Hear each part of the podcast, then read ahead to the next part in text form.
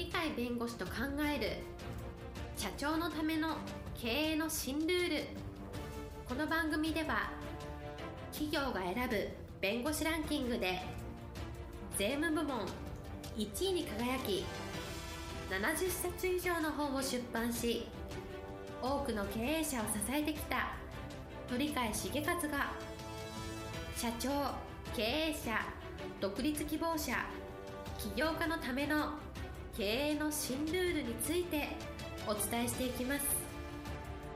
それでは今回の番組をお楽しみください。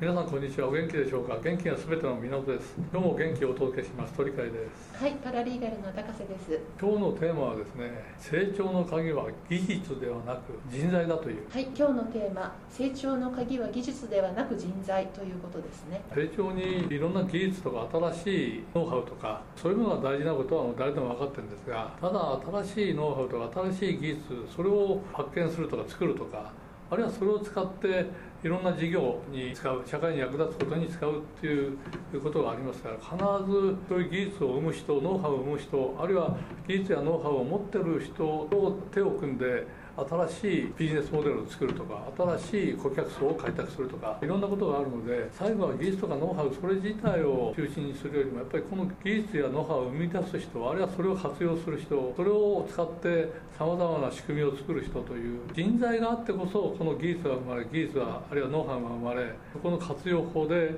新しいビジネスとか社会に貢献してあるいは業績を上げる道具として使えるというのがありますので技術とかノウハウというのに焦点を当てるんではなくそれを生み出すしかもそれを事業に生かすような経営戦略とかビジネスモデルを考え出すような経営者とか参謀的役割を果たす人これがやっぱり成長を考える場合のキーワードではないかなと。やっぱり経営者と参謀っていうのはそういう成長の道具となる技術とか人材それを自体を生み出すこともいいんですけどそれは自分だけではなかなかできない。もっと自分より優秀な人を見つけたりいろんな関連づけたりとか協力を得たりとかそういうところの働きをするそういう人材がやはり企業を成長させる一番重要なポイントじゃないかと思うんですね。そういう意味ではノウハウとか技術とか新しいビジネスモデルとか発明とかこういう人をいかに育てるか。育てるっていうのは自分のところで育てることもできるし外にいる方でもいろんな関係をつけてその方に協力を得るという意味では一種の発掘みたいなものもあるし協力を求めることもあるしそういう意味では多様なやり方はあるんですけれどもそういう人材っていうのに関心を持ってその人材をどうやって使うかどうやって生かすかっていうこれが企業の成長あるいは衰退との関係では成長の決め手になる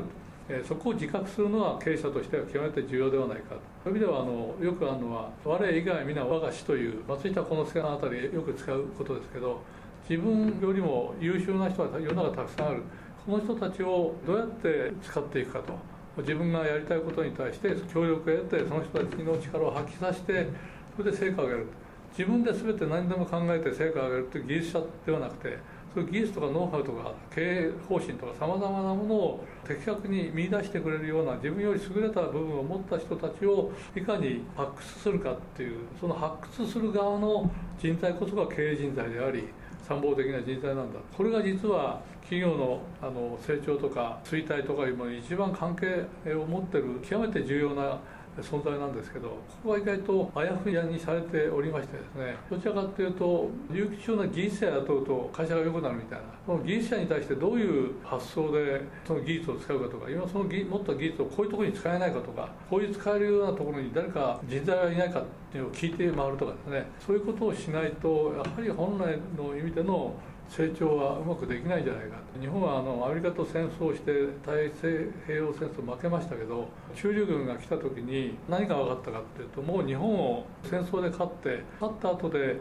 日本をどうやってある程度占領政策を取るか。その時に占領政策を取るためにはやっぱり日本の中枢にいる指導省があるけどこの人たちをどう育てるかどういう方向に持っていくかっていうのを初めから研究しててその説得の材料としては場合によっては電話でアメリカから直接にとかですね日本の国内の別なところから霞が関なら霞が関の方に電話するなり自分たちがこの人材を動かしたいという人材につないでそれを説得する材料として通信が大事だねというので通信の大事な時にその通信の機器をの部品を作るところでは大阪な大阪にあったある工場みたいなのがあってその工場があってこの工場の中にこういう技術者がいてこういう研究をしてるというそこのところをもうすでに占領するとかアメリカの戦争がまだ勝ったというふうに言えるその前に占領政策の中でそれをもうすでに情報で握ってて日本に来た時にすぐそこに行って悪いけど真空管なら真空管のがないと通信ができないんだ当時は。真空管でこういう人がいてこういう技術を持ってこの工場があるねと。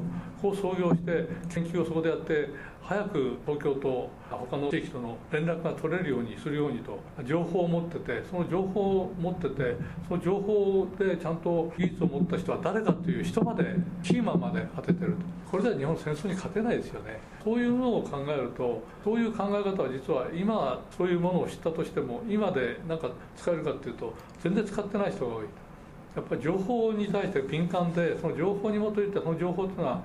誰がどういうものをやれるかこれからはこういうことが大事だっていうのが一つなんでしょうけどこのことが大事だとしたらこういうところにこういう人がいてこういうことをやってるよっていうそこの情報までちゃんと掴んでそこを今度は説得してえなかなか説得に応じなかった日本人が多いそうですがそれを説得して真空管を早く作ることによって通信が東京と地方とできるようになってそこで東京のいろんな偉い人たちを説得することが意外と早い段階でできた占領政策っていうのは早くやんなきゃいけないんでその早くやるためには通信が大事で通信のためにはこの部品が大事でこの部品のためにはこの人材が大事だっていうそこのところまでやっぱり日本を占領する前に全部探ってるわけですよね勝てるわけないですよね。そういうのを考えると今の企業でも同じように自分たちはこういうことをやるとするとやっぱこれが大事だね。これについてはこういうところでこういうことをやってるしあるいはこういうところでこの人がいいんだっていうふうにそこまで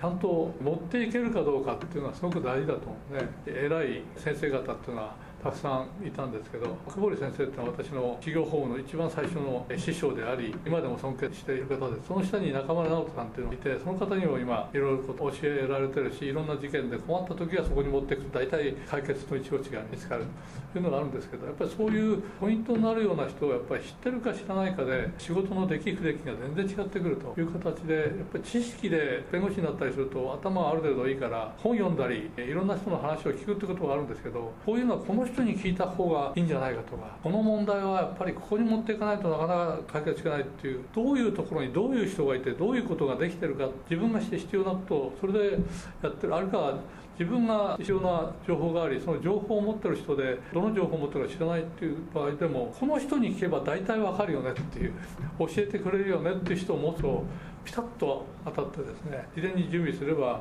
いろんな成果を上げられるわけでやっぱキーマンっていうものを知ってるか知らないかっていうのはそういう情報網をちゃんと自分で構築しないとできないんですけれどもそういう意味では大事なのはその技術とか鍵を持ってる人は他にいるんですけど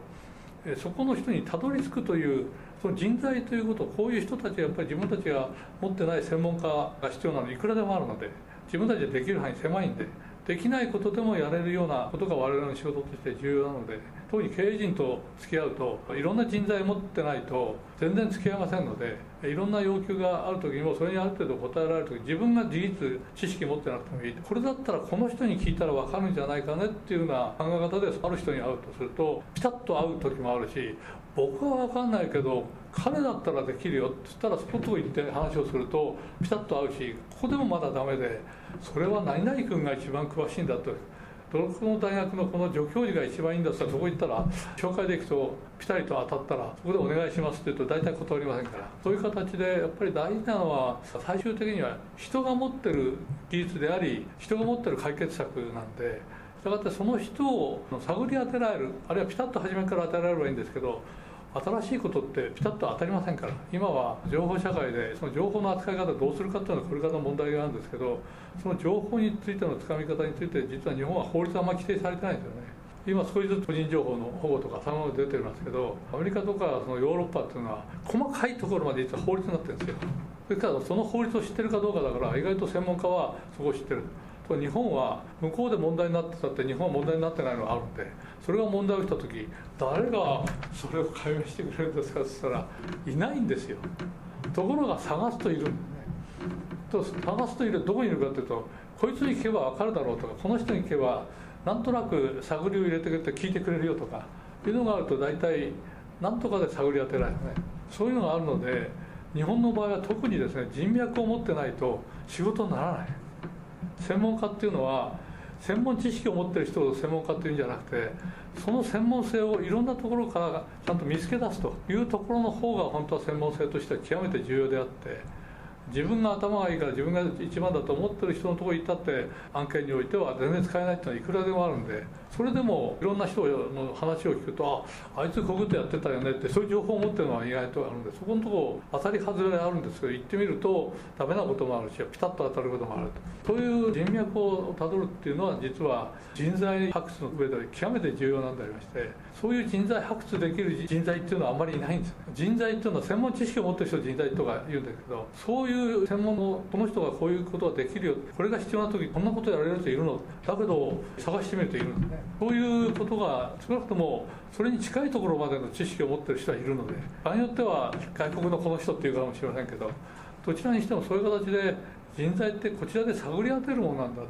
したがってそういう探り当てるような人材っていうのはどういうところにあるかっていうことを知っていく。この中核にいるのが経営者であり経営における参謀なんだ。こういうところを持ってる企業っていうのはセンスがいいですからいろんな新しいものを生み出してですね新しい会社の構造になるんではないかということがございますのでぜひ成長したいなら本当に飛躍したいなら人材ということに光を当てて人材っていうのをどうやって探り当てるのか。こら辺のところの鍵を持ってるそういう人材というものに対してさらに焦点を当てていただきたいというのは今日のお話でございます。はい、え今日のテーマ成長の鍵は技術ではなく人材でした。今日も元気で楽しい一日をお過ごしください。はいありがとうございます。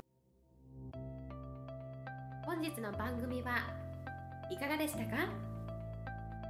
この番組は毎週月曜日7時に配信いたします。それでは次回の配信を楽しみにお待ちください。